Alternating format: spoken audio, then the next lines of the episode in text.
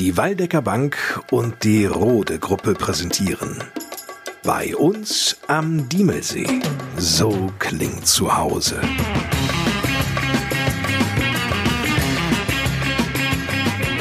Die Podcast Lokalradioshow mit Lars Kurs.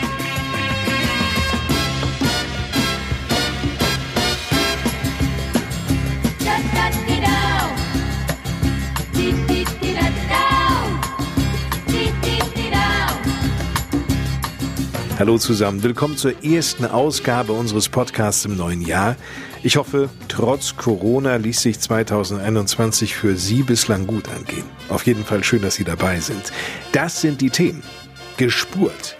Stefan Henning ist derzeit fast täglich mit dem Pistenbully der Skigilde Schweinsbühl im Einsatz. Es ist fantastisch. Man sagt immer, dass das Männerspielzeug, so ein ganz klein bisschen kann man das, darf man das vielleicht auch ruhig sagen, aber es ist nicht ganz ohne. Man darf auch einen Pistenbully nicht äh, unterschätzen, weil wenn ich auf einen sehr schrägen Hang quer dran herfahre, wird es abenteuerlich. Also man muss dann schon wissen, was man mit diesem schönen Pistenbully auch macht. Nachfolge geregelt. Lange suchte Dr. Ulrich Seidel jemanden, der oder die seine Apotheke übernehmen würde.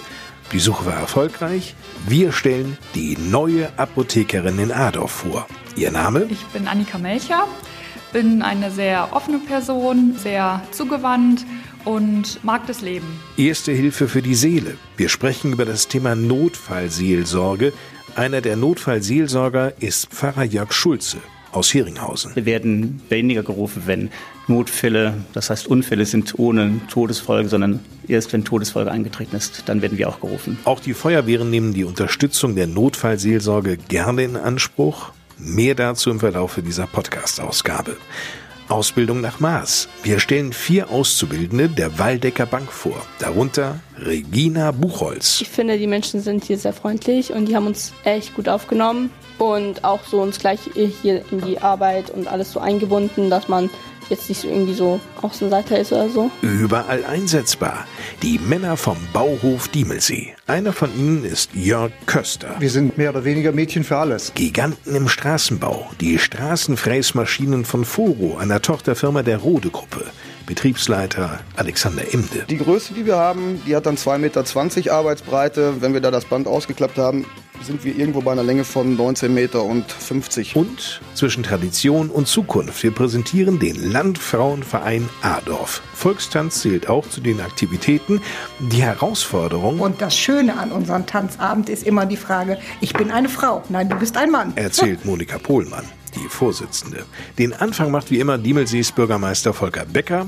Der freut sich vor allem über den Schnee im Januar. War einfach mal herrlich zu sehen, dass die Landschaft mal wieder weiß wurde. Das passte auch so direkt nach Weihnachten. Die Leute haben sich schon sehr wohl gefühlt. Sie sind aber auch mal nach draußen gekommen. Die Kinder hatten Spaß bei Schneeballschlacht, beim Schlittenfahren und auch sie haben mit viel Liebe dann auch mal einen Schneemann gebaut. War einfach schön zu sehen und es haben sehr viele auch genutzt, um vielleicht die Kommunikation und die Familie wieder im Vordergrund zu rücken zu dieser Zeit. Ein Thema, das ganz viele Menschen beschäftigt, ist das Thema Impfungen. Nun ist immer wieder zu hören, wir haben noch nicht ausreichend Impfdosen parat. Es wird mittlerweile auch geimpft. Wie erfahre ich denn eigentlich hier in der Gemeinde Diemelsee, wann ich Gelegenheit hätte, mich impfen zu lassen? Ja, da würden wir uns manchmal auch mehr Informationen wünschen über das Land Hessen. Da lässt man uns auch ein bisschen im Regen stehen, haben wir das Gefühl. Also das Impfzentrum, was für uns verantwortlich ist, ist Korbach. Das ist auch seit Mitte Dezember circa eingerichtet. Dort sind alle Vorkehrungen getroffen worden. Da nicht alle Impfdosen sofort verfügbar sind, gibt es jetzt erst an sechs Stationen hier in Hessen die Möglichkeit, geimpft zu werden. Und für uns hier in Nordhessen ist Kassel verantwortlich. Aber da müssen sich viele doch in Geduld üben bedeutet, erst die 80-Jährigen und älter, die dürfen dort zur Impfung hinkommen oder auch Personal in Alten- und Pflegeeinrichtungen, ambulante Pflegedienste, Rettungsdienste oder aus dem Bereich der Medizin, die dürfen vorrangig geimpft werden. Alle anderen stehen erstmal noch hinten an. Wer dazu Fragen hat, kann sich sicherlich telefonisch informieren. Man kann sich telefonisch informieren unter der bekannten Nummer 116 117 die älteren Bürgerinnen und Bürger über 80 werden jetzt auch angeschrieben über das Land Hessen. Dort wird darauf hingewiesen, dass sie jetzt die Möglichkeit haben, geimpft zu werden, dass es in Kassel stattfindet. Wie kommen die denn nach Kassel? Ja, am liebsten sollen sie selbst fahren. Da hat sich das Land Hessen meiner Meinung nach zu wenig Gedanken gemacht. Diese Altersgruppe sollte man doch eher vor Ort oder vielleicht in Korbach impfen. Und deshalb ein Appell von mir, eher da noch ein bisschen sich in Geduld üben, ein bisschen abwarten und wenn das Impfzentrum in Korbach anläuft, dann sollte man eher da zur Impfung gehen. Denn wenn ich einmal in Kassel war, muss ich das zweite Mal auch noch hinkommen und ich muss irgendwie einen Fahrdienst haben oder jemand aus dem Freundes-, Bekanntenkreis, der mich dorthin fährt, wenn ich selber nicht mobil bin. Die Gemeinde Diemelsee selber wird keinen Fahrdienst anbieten. Auch in anderen Gemeinden und Städten hier im Landkreis Waldeck-Frankenberg wird es nicht angeboten weil bedingt durch Corona soll das Fahren in einem Fahrzeug mit mehreren Leuten eigentlich nicht erfolgen. Es ist sehr schwierig, das zu vertreten, alle zu schützen. Und deshalb appellieren wir hier auf Korbach warten und sich dort impfen lassen. Schauen wir mal auf das Jahr 2021. Was plant die Gemeinde Diemelsee? Ja, wir planen erstmal mit schönem Wetter und wir hoffen, dass im Sommer dann auch wieder alles aufhat, die Gastronomie, die Pensionen, die Hotels, dass hier wieder schöner Betrieb ist. Aber die Gemeinde Diemelsee will sich auch gerne weiterentwickeln. Wir werden weitere Investitionen auch in diesem Jahr tätigen. Die Kindergärten in Heringhausen und Fassbeck stehen auf der Agenda. Hier sollen umfangreiche Sanierungs- und Modernisierungsarbeiten durchgeführt werden. Im Bereich Fremdenverkehr haben wir auch einiges vor. Die Brücke am Diemelsee, die Stormbrucher soll beleuchtet werden. Dort soll auch mit Lichteffekten gearbeitet werden, mit einem Lichterspiel. Dann wollen wir Bibos Erlebnisfahrt umsetzen. Der Klaus Hamel von der Touristinfo plant hier, den Biber spielerisch darzustellen. Und gerade die Familien sollen hier die Möglichkeit haben, sich Informationen zu holen in der Natur, in der Landschaft, um auch nach draußen zu kommen und sich gleichzeitig zu bewegen. Aber auch in anderen Bereichen, DSL-Versorgung, freies WLAN am Diemelsee, haben wir die nächsten Schritte geplant. Also wir haben keine Langeweile und das Bauamt hat einiges zu tun. Nun sind wir im Januar 2021. Der Schnee liegt noch in der Gemeinde Diemelsee, vor allem oben in Schweinsbühl. Dort ist die Skigilde Schweinsbühl aktiv und sorgt unter anderem dafür, dass die beiden Loipen gespurt sind. Und wie es dort im Moment ausschaut und wohin die Loipen führen, das hören wir jetzt. Frühmorgens ist Stefan Henning bereits rund um Schweinsbühl mit seinem Pistenbully unterwegs. Der ist aus den 70er Jahren. Wenn wir auf der Straße fahren würden, hätten wir ein H-Kennzeichen dran. Kein Problem, das Kettenfahrzeug läuft auch heute noch tadellos wie ein Schweizer Uhrwerk. Sobald Schnee gefallen ist, wird gespurt. Stefan Henning ist als Vorsitzender der Skigilde Schweinsbühl mitverantwortlich dafür, dass die beiden Loipen für die aktiven Langläufer gespurt sind. Und die wiederum wissen es zu schätzen. Die Ausnutzung war jetzt sehr gut. Wir haben natürlich eine momentane Lage, wo die Leute auch äh, sehr froh sind über jeden Meter, den sie draußen machen können. Sie gucken auch alle auf unsere Webseiten. Die Gemeinde Diemelsee veröffentlicht das so ein bisschen. Wir veröffentlichen das. Funktioniert ganz gut. Unter anderem unter Schweinsbühl mit ue geschrieben.com. Die Schneeverhältnisse hier oben in Schweinsbühl auf über 500 Metern sind, so Stefan Henning, Es ist ein Auf und Ab, weil das Wetter spielt sehr große Kabriolen mit uns im Moment. Wen wundert's bei Temperaturen tagsüber deutlich über dem Gefrierpunkt und nachts darunter. Konkret heißt das aber, Momentan haben wir von 5 cm aufwärts bis auf 25 cm. Es könnte besser sein, weil es gab eigentlich schon immer Januar, wo wir zwischen 30 und 40 cm hatten, aber momentan ist die Lage einfach so, wie es ist. und die kann sich ja jederzeit ändern. Daher ist die große Loipe derzeit auch nicht befahrbar, wohl aber die kleine. Die ist knappe drei Kilometer lang und führt zunächst gemächlich über eine gerade Passage zu einem Waldstück. Durch das geht es dann in ein Tal, anschließend folgt so ein ganz leichter Anstieg auf eine Kuppe und von dort oben, da können Sie einen traumhaften Blick über den gesamten Naturpark Diemelsee genießen. Wenn Sie mit dem Genießen da oben irgendwann fertig sind, gleiten Sie wieder zum Ausgangspunkt zurück. Sie können sicher sein, Stefan Henning hat zuvor dafür gesorgt, dass die Leuten gespurt sind. Also das Schöne ist eigentlich das Drumherum. Wenn man erstens mal die, die Loipe gemacht hat und man kann eine Stunde später mal mit dem Läufer sprechen, der äh, hochzufrieden ist, dann ist man selber etwas glücklich. Und das Schöne ist eigentlich im ersten Moment, man kommt wieder in die Natur, man sieht überall was. Wir haben ja, sage ich immer, den Zoo eigentlich vor der Tür. Also wer wirklich mal Zoo sehen will, der muss mal hier morgens früh mitfahren. Das fängt beim Hasen an und das geht überall hin. Und äh, das ist dann ein sehr entspanntes, schönes durch die Natur schlänzen. Und äh, so sind wir dann anschließend auch alle zufrieden. Na dann, viel Spaß rund um Schweinsbühl beim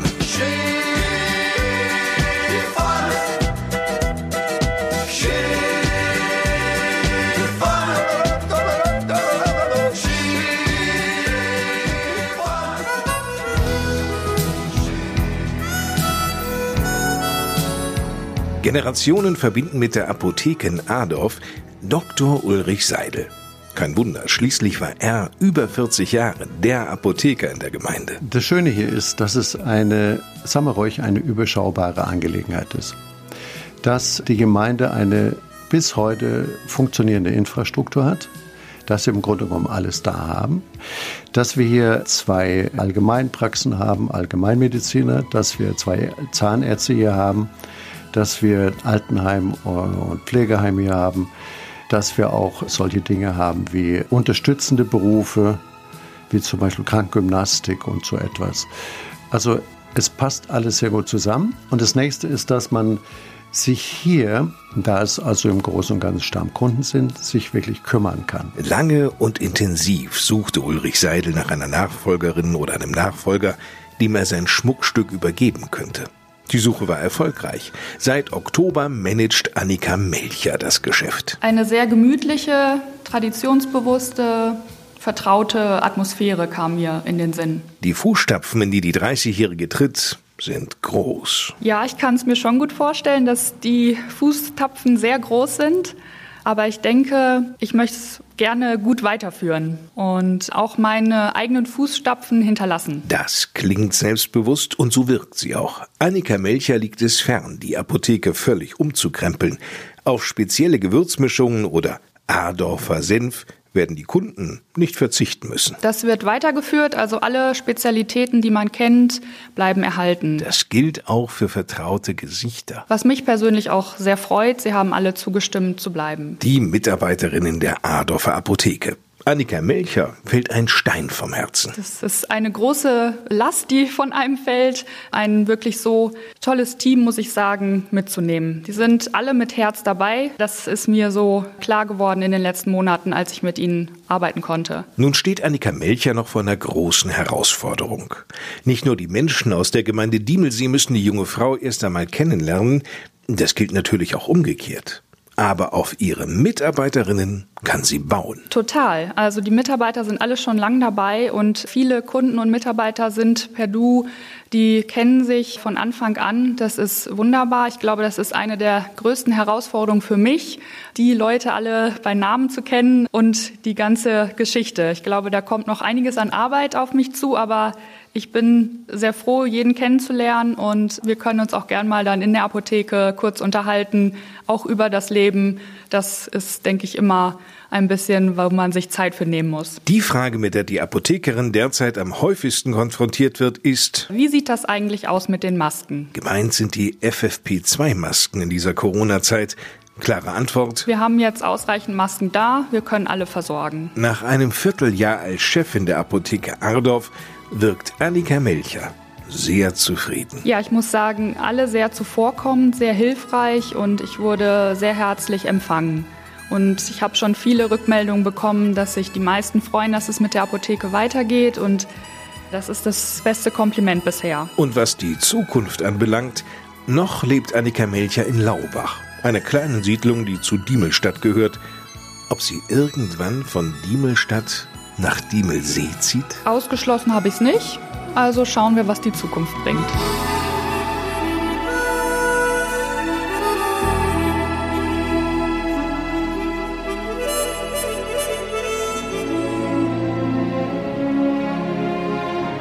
Haben Sie sich eigentlich schon einmal mit dem Thema Notfallseelsorge beschäftigt? Notfallseelsorge ist vergleichbar mit der ersten Hilfe für die Seele und bietet Seelsorge in extremen Situationen.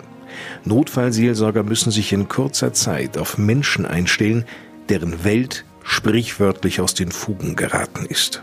Ein besonderes Ereignis hat diese Welt von jetzt auf gleich gravierend verändert, manchmal einhergehend mit grausamen Bildern, beispielsweise nach Unfällen oder Bränden, bei denen Menschen zu Tode gekommen sind.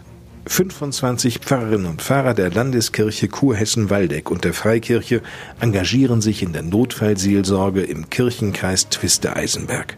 Einer von ihnen ist Pfarrer Jörg Schulze aus Heringhausen. Ich verstehe mich als derjenige, der beisteht, demjenigen, der die Nachricht bekommen hat. Es ist jemand gestorben. Das heißt, der einfach da ist und Beistand leistet, im wahrsten Sinne des Wortes. Eine Woche rund um die Uhr übernimmt eine Pfarrerin oder ein Pfarrer den Bereitschaftsdienst. Stumm bleibt das Notfallseelsorgetelefon in einer solchen Woche kaum. Jörg Schulze hat in seinem Auto eine Notfallkiste für solche Einsätze. Darin neben Taschentüchern auch ein Teddy. Oft genug kann es passieren, dass wir eben auch zu Notfalleinsätzen hinauskommen, wo eben Kinder beteiligt sind.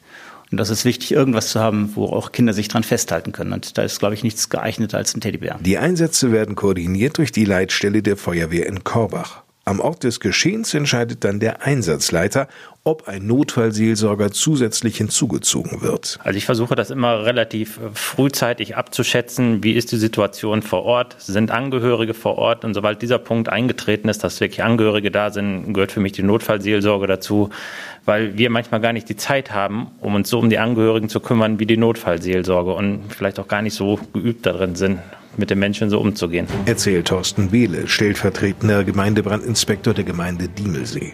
Unvergessen bleibt für ihn der tragische Unfall mit vier jungen Erwachsenen im Mai letzten Jahres.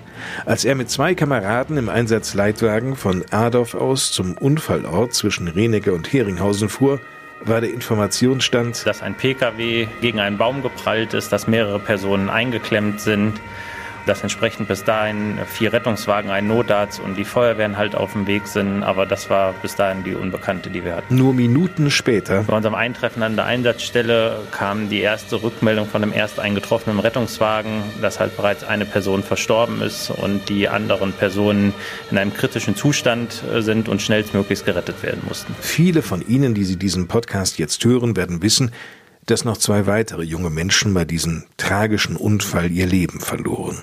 Hier war auch Pfarrer Jörg Schulze als Notfallseelsorger gefordert. Jörg Schulze unterstützte die Familien der Opfer, diese Situation mit allen Gefühlslagen in der unmittelbaren ersten Zeit auszuhalten und allmählich den Boden unter den Füßen zurückzugewinnen. Er ist aber nicht nur für die Angehörigen da, sondern auch im Nachgang für die Einsatzkräfte. Mir ist es sehr wichtig, denn ich bewundere einfach die Einsatzkräfte. Sie sind diejenigen, die als Erste am Einsatzort tätig sind die mit all dem Schrecken als Erste konfrontiert werden. Und ich kann mir vorstellen, dass es manches Mal bis an die Grenze des Erträglichen geht oder sogar darüber hinaus. Für diese Menschen da zu sein, ihnen ein Gesprächspartner zu sein, dass sie das auch einfach mal loswerden können, was ihnen auf der Seele liegt daran nicht mehr sehr und das sage ich immer wieder. Inwieweit es dann genutzt wird, ist die zweite Frage. Aber einfach, dass Sie wissen, da ist jemand, zu dem kannst du notfalls gehen, wenn es dir unter den Nägeln brennt. Eine Erleichterung für die Feuerwehrleute. Jens Figge von der Feuerwehr in Adorf. Dass das Angebot da ist und wir die Möglichkeit haben, darauf zurückzugreifen, ist auf jeden Fall schon mal gut zu wissen und das ja, erleichtert einem dann sicher auch schon mal die Arbeit, wenn man weiß, im Hintergrund wir können jetzt auch nochmal worauf zurückgreifen, auf jemanden, mit jemandem reden. Mit ziemlicher Sicherheit kommt irgendwann der Tag, an dem eine Feuerwehrfrau oder ein Feuerwehrmann im Dienst einer psychisch belastenden Situation ausgesetzt ist. Deshalb macht es Sinn, alle Feuerwehrleute vorab auf diesen Zustand vorzubereiten. Bereits im Truppmann-Lehrgang lernen die jungen Nachwuchskräfte, wie sie auf Stress im Einsatz reagieren und welche psychischen Folgen entstehen können. Nur zwischen Theorie und der schonungslosen erlebten Praxis am Einsatzort liegen manchmal Welten erzählt Thorsten Behle. Genau vorgegeben, sag ich mal, ist so ein Punkt in der Ausbildung eigentlich nicht, der Umgang mit dem Toten. Aber ähm, im Rahmen der Standortausbildung, halt auch aufgrund der Vergangenheit, kommt dieses Thema natürlich immer wieder hoch. Ne?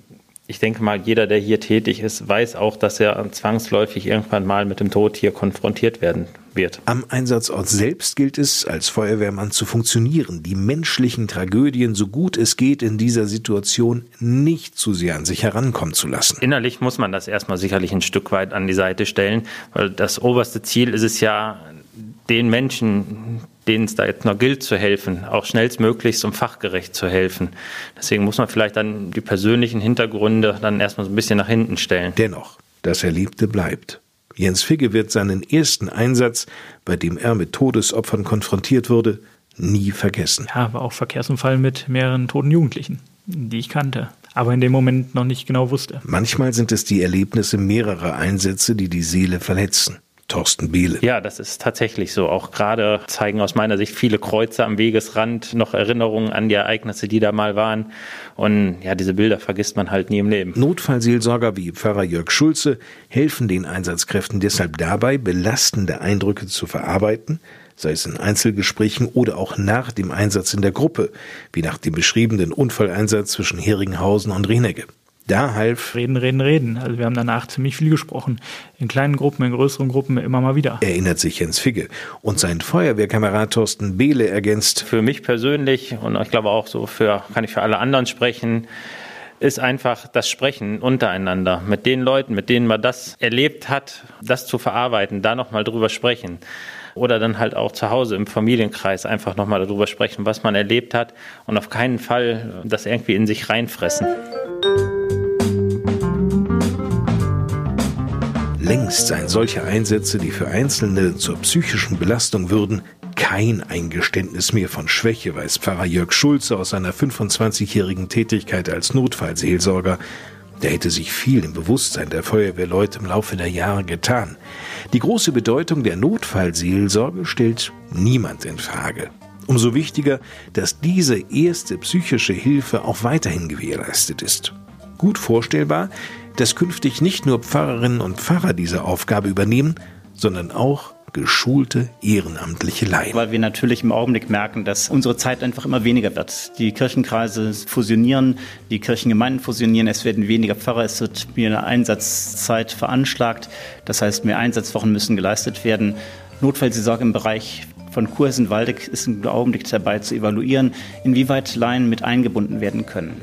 Es gibt in Südhessen dort eine Gemeinde, wo das genau nochmal aufgearbeitet wird und die Ergebnisse werden wir dann sehen, inwieweit das für uns eben auch Ausschlag hat. Das heißt, ich weiß von Menschen, die auch Interesse hätten, nur zurzeit ist eben noch nicht der Fall, aber angedacht ist es und meine Hoffnung ist, dass wir da auf jeden Fall auch weiterkommen. Das heißt, dass geschulte Laien eben mit einsteigen können in diese Arbeit.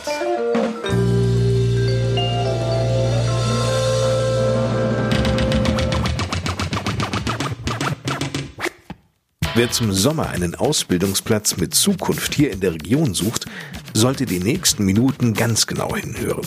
Denn die Waldecker Bank startet am 1. August das neue Ausbildungsjahr und freut sich auf zahlreiche Bewerber. Vier, die hier schon einen deutlichen Schritt weiter sind, die werden wir jetzt hören. Nämlich Regina Kraft, Regina Buchholz, Nico Krause und Leon Hartmann. Die befinden sich bereits im ersten Ausbildungsjahr. Die ganze Finanzwelt hat mich schon früher immer interessiert und ich arbeite auch gern mit Kunden zusammen und deshalb war das für mich so der Beruf, wo man zum einen das mit Kunden arbeiten kann, zum anderen aber auch die Finanzwelt besser kennenlernt.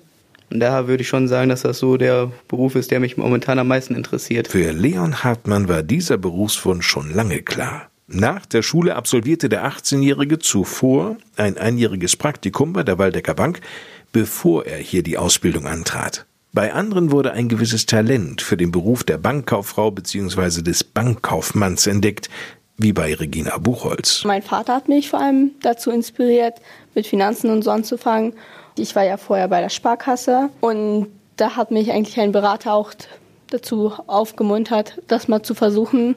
Sie waren vorher bei der Sparkasse als Kundin oder als äh, Azubi? Äh, nee, als Kunde. Sind Sie mittlerweile umgestiegen? Ja. Regina Kraft hingegen hatte bereits eine Ausbildung als Industriekauffrau angetreten, bis irgendwann bei der 21-jährigen jungen Frau der Entschluss reifte, doch lieber in einem ganz anderen Gewerbe tätig zu werden und hier bei der Waldecker Bank als Auszubildende anzufangen. Ich habe es mir so ungefähr vorgestellt, aber es ist tatsächlich noch besser, weil man wird offen empfangen und es läuft auch sehr gut bis jetzt.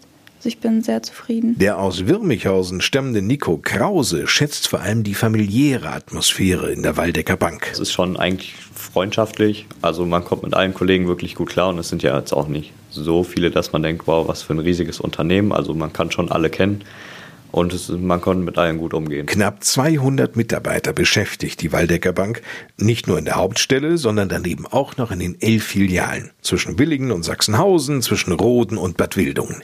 Die Geschäftsstelle in Adorf liegt also mittendrin im Geschäftsgebiet. Hier irgendwann vielleicht zu arbeiten, wäre für Nico Krause durchaus reizvoll. Ja, sicher kennt man da wahrscheinlich ein paar Leute und kann mit denen auch dann noch ein bisschen plaudern nebenbei, aber mit denen kann man ja bestimmt auch dann noch ist es was anderes, wenn man jetzt einen fremden Kunden vor sich hat oder jemanden, den man kennt. Man sieht ja auch, wie viele Kunden noch in die Geschäftsstellen kommen, dass noch sehr viele Wert auf die persönliche Beratung legen. Ergänzt Leon Hartmann. Insbesondere den unmittelbaren Kontakt zu den Kunden findet er spannend. Die Bank müssen ja auch sehen, wie es weitergeht. Ist schon ein persönlicher Kontakt zu den Kunden sehr wichtig, um einfach auch die Kunden zu halten und dass man auch den Kunden gegenüber eine Wertschätzung mitteilt. Spaß an der Teamarbeit, Einsatzbereitschaft für den Kunden und vor allem Freundlichkeit auf andere zugehen zu können. Eigenschaften, die der Waldecker Bank wichtig sind. Regina Kraft fällt dazu noch ein. Naja, offen zu sein, auch, dass man das, was man macht, gern macht und auch etwas lernen möchte und auch offen mit Kunden umgehen kann. Doch wie führt man eigentlich Kundengespräche? Wie kann es gelingen, auf Menschen zuzugehen? Und wie vermittle ich eigentlich mein erlangtes Fachwissen aus der Ausbildung den Kunden? All das lernen natürlich die Auszubildenden während der Ausbildung. Die dauert zweieinhalb Jahre. 39 Arbeitsstunden in der Woche sind angesetzt. Dann gibt's noch 30 Urlaubstage im Jahr. Und auch die Monatsgehälter während der Ausbildung, die können sich durchaus sehen und hören lassen. Es beginnt bei 1010 Euro im ersten Ausbildungsjahr. Im darauffolgenden Jahr gibt's monatlich 50 Euro mehr. Und im dritten Jahr liegt die Waldecker Bank nochmals Monat für Monat 60 Euro obendrauf. Da kommt man dann auf, ja, rechnen können ist natürlich schon eine Notwendigkeit, eine Grundvoraussetzung, um genau zu sein für diese Ausbildung. Wobei Regina Buchholz. Das meiste Mathe, was man eigentlich so braucht, ist achte Klasse, neunte Klasse. Prozentrechnung ist ja da. So sieht's aus. Auch wer glaubt, dass das Abitur ein Muss ist, um sich bei der Waldecker Bank überhaupt die Chance auf einen Ausbildungsplatz zu sichern, irrt, weiß Regina Buchholz. Nee, nicht unbedingt, weil zum Beispiel Fachabitur und auch Realabschluss ist halt gefordert, aber äh, dazu ist auch dieser Eignungstest da, weil da wird auch geguckt, ob man halt das Allgemeinwissen hat und auch eine Ahnung hat, welche Themen der Zeit die Menschen gerade beschäftigen. Alles zu den schulischen Voraussetzungen, zu den Erwartungen der Waldecker Bank an Bewerber ist auch auf der Homepage nachzulesen unter www.waldecker-bank.de. Dann einfach auf über uns klicken und darunter den Punkt Karriere anwählen. Zum Team der Waldecker Bank zu zählen, hier arbeiten zu können, birgt übrigens viele Vorteile über die Ausbildung hinaus. Die beruflichen Perspektiven sind exzellent und vor allem der Umgang untereinander und auch mit den Kunden ist, so Regina Kraft, ein absolut wertschätzender. Es steht auch in einem der Ziele der Bank, dass man sehr familienfreundlich ist und dass man auf die Menschen auch auf ihrer Augenhöhe die Beratung ihnen gibt. Und ich denke mal, das ist auch das Wichtigste hier. Wir sind ja eine Genossenschaft. Und wir versuchen den Menschen so zu beraten, dass er als Mensch auch sich hier wie mit einem Freund fühlt, als dass wir über ihm stehen.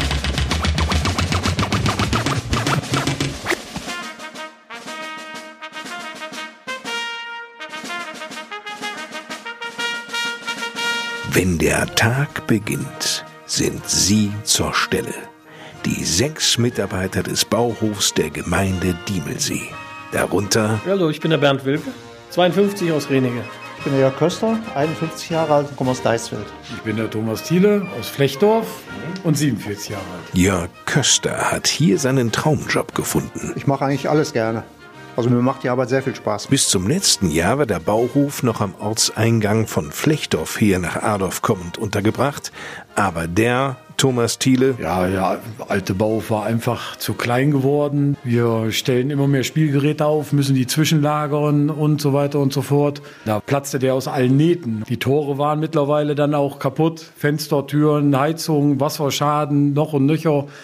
Es war halt an der Zeit, dass mal was Neues herbei muss. Gesucht, gefunden. Nun residiert der Bauhof der Gemeinde Diemelsee bei Klöser in der Bredelarer Straße Richtung Pattberg.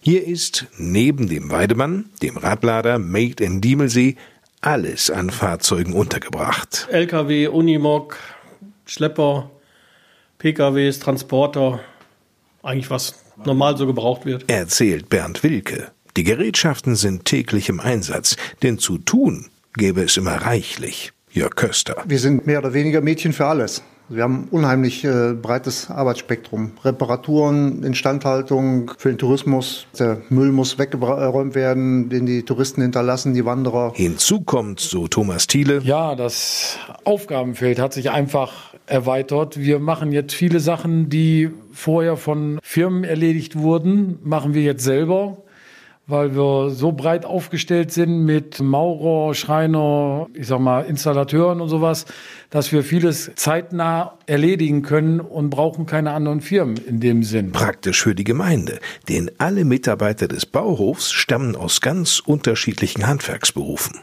Außerdem sind sie in der Freiwilligen Feuerwehr aktiv. Ja klar, alle. Das ist wichtig für die Gemeinde, denn tagsüber stehen unter der Woche die ehrenamtlichen Einsatzkräfte berufsbedingt zumindest in einigen Dörfern, immer weniger zur Verfügung.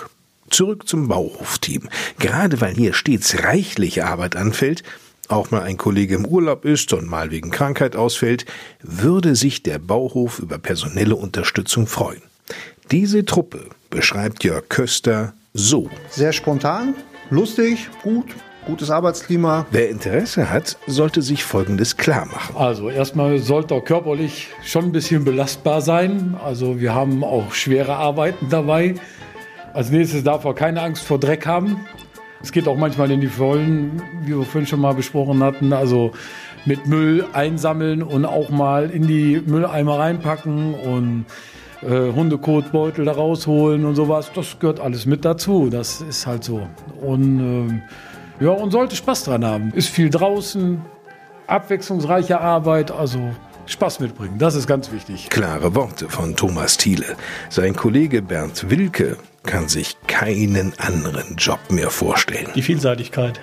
Also es ist nicht nur monoton irgendwas, stupide eine Sache, sondern man fährt morgens los und weiß nicht, was man tagsüber macht. Es kommt immer wieder was Neues, Frisches dabei. Apropos was Neues, Frisches. Eine Mitarbeiterin gibt's leider noch nicht im Bauhofteam der Gemeinde Diemelsee. Wenn sie die Voraussetzungen mitbringt, haben wir auch nichts gegen. Andere Gemeinden und Städte sind da schon etwas weiter. Wie? Ja, Aronsen. Willing. Willing. Korber. Siehste, geht doch. Irgendwann wird auch eine Kollegin das Diemelseer Bauhofteam unterstützen. Kommen wir noch zu den Wünschen. Jörg Köster macht den Anfang. Teilweise müsste der Fuhrpark mal erneuert werden. Es fehlen Kleinmaschinen teilweise noch, aber wir sind auf dem Weg dahin. Also wir werden schon sehr gut unterstützt von seitens der Gemeinde. Und was wünscht sich Bernd Wilke? Für den Unimog wäre zum Beispiel mal so Anbaugeräte schön. Auslegermulcher zum Beispiel. Man kann Hecken mitschneiden oder eine Heckenschere für sowas, die man halt vor den Unimog. Ist ja nur ein flexibles Gerät, dann könnte man ihn auch einsetzen. So ein Unimog gilt ja quasi als unkaputtbar. Der vom Bauhof ist schon einige Jahre alt. Irgendwann müsste er denn aber auch verkauft werden, so die Einschätzung des Teams. Nicht, dass das jetzt eilte, aber irgendwann wäre es eben soweit, meint Thomas Thiele, den Unimog dann mit vielen Jahren auf dem Buckel zu verkaufen. Das ist kein Problem, so ein Unimog wird mir immer los. Und wenn ich ihn mitnehme.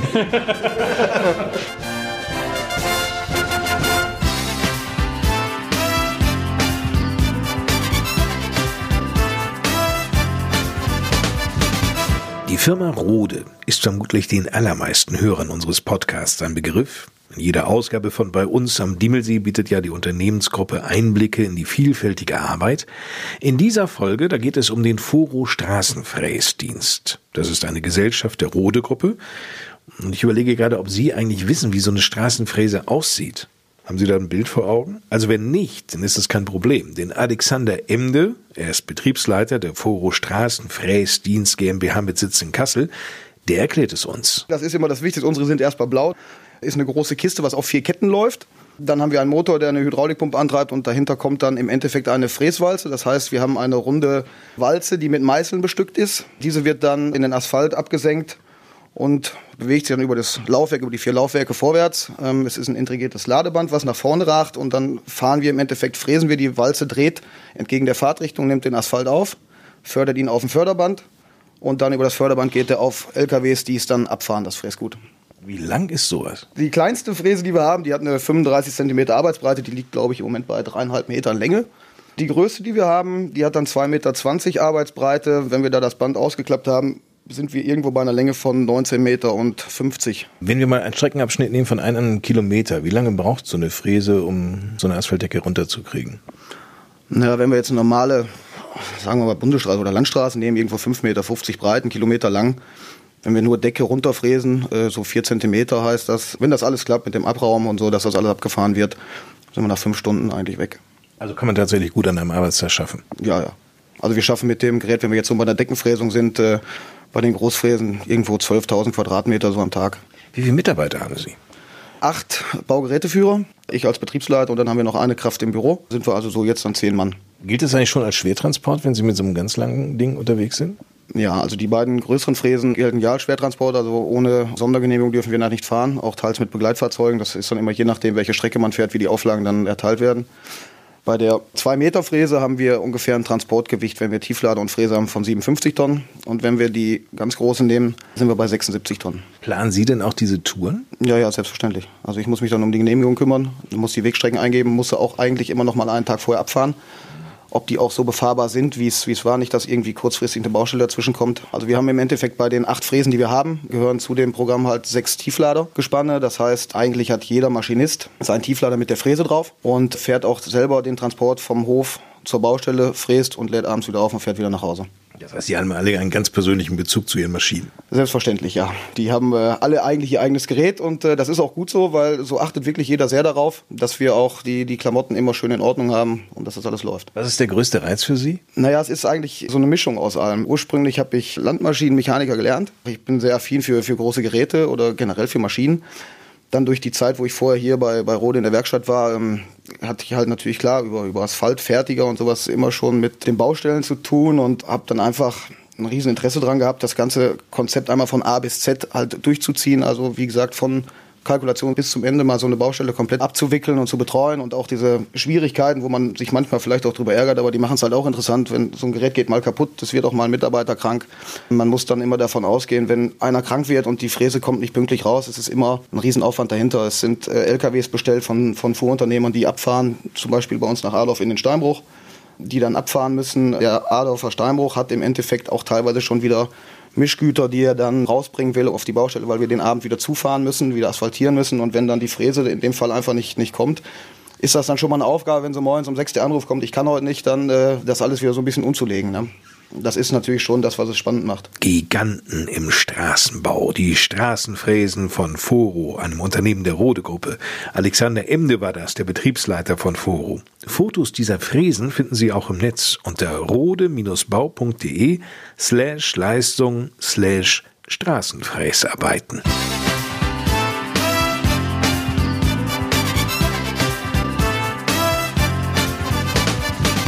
Hier im Podcast bei uns am Diemelsee stellen wir in jeder Folge einen Verein vor. Heute geht es um die Landfrauen aus Adorf.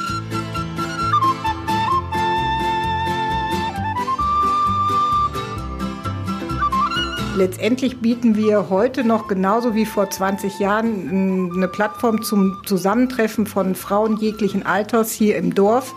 Zu unseren Veranstaltungen sind uns natürlich auch die Herren immer herzlich willkommen das ein oder andere Mal, je nach dem Thema, haben wir auch Herren äh, zu Gast und die Altersstruktur hat sich etwas geändert. Vor 20 Jahren war ich wirklich sehr jung im Landfrauenverein und heute fehlt uns so der Nachwuchs. So das Alter, mit dem ich eingestiegen bin, die jungen Frauen fehlen uns heute ein bisschen. Die Frau, die das sagt, heißt Monika Pohlmann. Sie muss es wissen, sie ist nämlich die erste Vorsitzende des Adorfer Landfrauenvereins.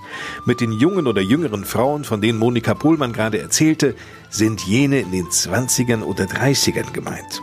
Die Landfrauen, die hier zu Wort kommen, die stehen mitten im Leben. Der Landfrauenvorstand, wir sind alles Damen um die 50. Viele Mitglieder, die deutlich jünger sind wie wir, haben wir leider nicht. Wir haben viele Mitglieder, über die ich auch sehr froh bin, die äh, 70 Jahre und älter sind, die auch schon lange Jahre dem Verein treu sind. Der Adorfer Verein ist der älteste hier im Kreis Waldeck und ist schon 71 Jahre alt.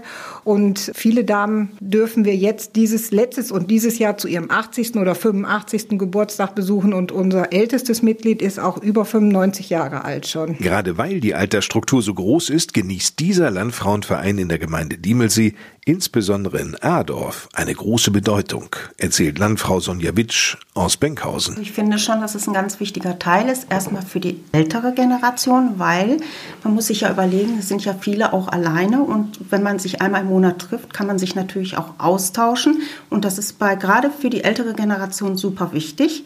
Dann ähm, sind die Landfrauen grundsätzlich in alle Feste mit eingebunden durch, weiß nicht, Kuchen, Theken oder vielleicht auch mal mit Bedienen und sowas alles. Also da finde ich schon wichtig, dass ähm, es die Landfrauen gibt. Den Weg zu den Adorfer Landfrauen fand Sonja Witsch eher zufällig. Ich bin dann durch ein Event, was mich interessiert hat, es ging damals, glaube ich, um Pralinen machen, zu den Landfrauen gekommen und dann habe ich gedacht, ach, ist ganz nett und da wirst du halt Mitglied. Solche Events stellen die Landfrauen regelmäßig auf die Beine. Insbesondere das Thema Ernährung liegt den Landfrauen sehr am Herzen. Monika Pohlmann. Die Landfrauen bieten den Ernährungsführerschein an und da ist auch unser Bezirksverband ziemlich aktiv. Die Bezirksvorsitzende unterrichtet auch dieses Fach und es werden auch immer wieder Multiplikatorinnen gesucht, die Ernährung in die Schulen halt bringen und die Kinder halt über gesunde Ernährung aufklären und auch zeigen, wie schmackhaft das halt ist. Dass nicht nur der Burger gut ist, sondern dass halt auch durchaus mit Möhren und Kohlrabi was Schönes zu zaubern ist. Das spielt schon eine große Rolle. Es werden auch Veranstaltungen angeboten, wo es um Kochen geht, um frische Gemüse, um Garten. Ergänzt Christina Schwarz, eine der wenigen Mitglieder, die zu Hause tatsächlich noch Landwirtschaft bzw. Viehzucht betreiben. Die Landfrauen heute, die verstehen sich eher als Frauen vom Lande und sind somit offen für alle Frauen aus der Gemeinde. Diemelsee hat ja äh, noch drei weitere Landfrauenvereine und da sind wir der stärkste Verein. Und wir haben ja auch, das möchte ich auch noch mal zur Sprache bringen, nicht nur Mitglieder aus Adorf, sondern wir haben Mitglieder aus Wirmichhausen, aus Sudeck und auch aus Benkhausen. Und das ist das Schöne halt, dass auch die anderen Orte halt hier zu uns kommen und dass wir da was miteinander machen. Sonja Witsch ist aufgefallen. Wenn ich jetzt mal ganz ehrlich bin, dass es auch so von außen noch so ein bisschen dieses gesellschaftliche Bild ist, wenn man irgendwo draußen sagt, ich bin eine Landfrau, oh, das ist ein Landei sozusagen. Und das müsste sich eigentlich wandeln, weil das ist ja eigentlich auch trotzdem ein moderner Verein. Man kann viele tolle Sachen machen und viele würden es wahrscheinlich erst zu schätzen wissen, wenn sie in dem Verein wären, um über das erstmal zu erleben. Aber es ist halt auch ein bisschen das gesellschaftliche Bild, das nach außen hin ist, dass eine Landfrau wirklich vom Bauernhof kommen sollte oder halt, wenn man, viele sagen dann auch nicht gerne, dass sie eine Landfrau sind, also manch, manch einer. An einem Imagewandel arbeiten die Landfrauen, sei es durch Vorträge oder aber auch durch Aktionen wie auf dem Kommerzabend im vergangenen Jahr anlässlich der 900-Jahr-Feier von Adorf. Also gemeinsam Volkstanz wurde schon mal vorgeführt. Genau. Ein gemeinsamer Tanz zwischen Landjugend und Landfrauen. Das war schon mal ein guter erster Schritt. Bei Festen wird auch oft gemeinsam unterstützt. Die Landfrauen durch Kuchen, die Landjugend durch andere Stände, so dass man da schon mal an einem Strang zieht. Tja. Erinnert sich Christina Schwarz. Volkstänze haben es ihr ohnehin angetan. Ja, doch, schon. Angefangen habe ich bei den Landfrauen in der Volkstanzgruppe. So bin ich in den Landfrauenverein gekommen. Da tanzen ja gar keine Männer mit. Nee, da tanzen nur Frauen. Also ich habe als Mann getanzt. Da fehlt doch was, oder nicht? Tja nun, dann müssten wir auch Landmänner mit aufnehmen. Ja, die gibt's ja auch. Die gibt's ja auch, ja. Einen, Quotenmann haben wir, den Bürgermeister. Siehste, nun haben wir es bei der Gelegenheit auch noch erfahren. Aber wie wurde Bürgermeister Volker Becker Mitglied des Landfrauenvereins Adorf? Sonja Witsch weiß es. Wir haben eine Fahrt gemacht und da hat man ihn praktisch überredet, Mitglied zu werden. Er ist halt stilles Mitglied. Aber er ist im Landfrauenverein. Ja, dass er stilles Mitglied ist, ja. ist mir klar. Er kommt wahrscheinlich gar nicht zu Wort bei euch. Nee, wahrscheinlich nicht. Eines wird doch deutlich. Die Landfrauen aus Adorf sind offen für viele neue Mitglieder und vor allem auch für viele neue Ideen und engagieren sich sehr stark in der Gemeinde.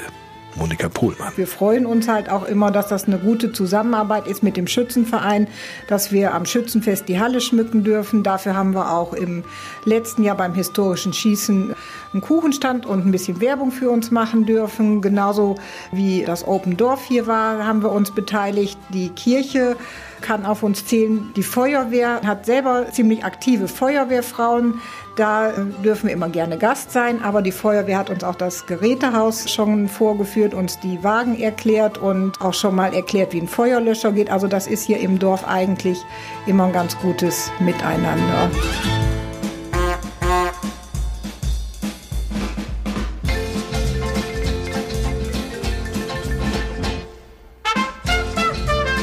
Zum Schluss dieses Podcasts sind wir wieder im Rathaus der Gemeinde Diemelsee in Adorf gelandet bei Bürgermeister Volker Becker.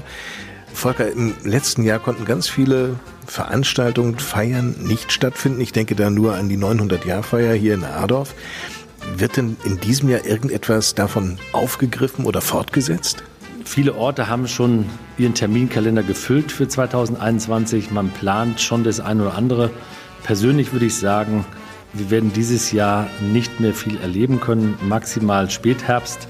Wenn ich jetzt sehe, wie stockend auch die Impfung vorangeht, bis alle dann durchgeimpft sind, die es gerne möchten, glaube ich ehrlich gesagt nicht, dass wir dieses Jahr noch größere Veranstaltungen oder Feierlichkeiten hier auch in Diemelsee durchführen werden. Worauf freust du dich im Jahr 2021 am meisten? Dass wir wieder alle etwas freier leben können, die Kommunikation wieder besser betrieben werden kann, dass man sich mal treffen kann, die Gastronomie, dass man sich dort aufhalten kann oder einfach nicht immer nur gucken muss, wird alles beachtet, wo muss jetzt wieder gehandelt werden, gibt es neue Verordnungen, die wir verkünden müssen, muss das Ordnungsamt wieder tätig werden, das alles wollen wir eigentlich nicht. Wir wollen doch, dass man sich frei entfalten kann. Das ist unser Wunsch. Und damit endet der Podcast bei uns am Diemelsee. Herzlichen Dank, Volker Becker. Danke Ihnen für Ihr Interesse. Mein Name ist Lars Kors. Wenn Sie mögen und nichts dazwischenkommt, hören wir uns im Februar wieder. Bis dahin, Ihnen eine gute Zeit.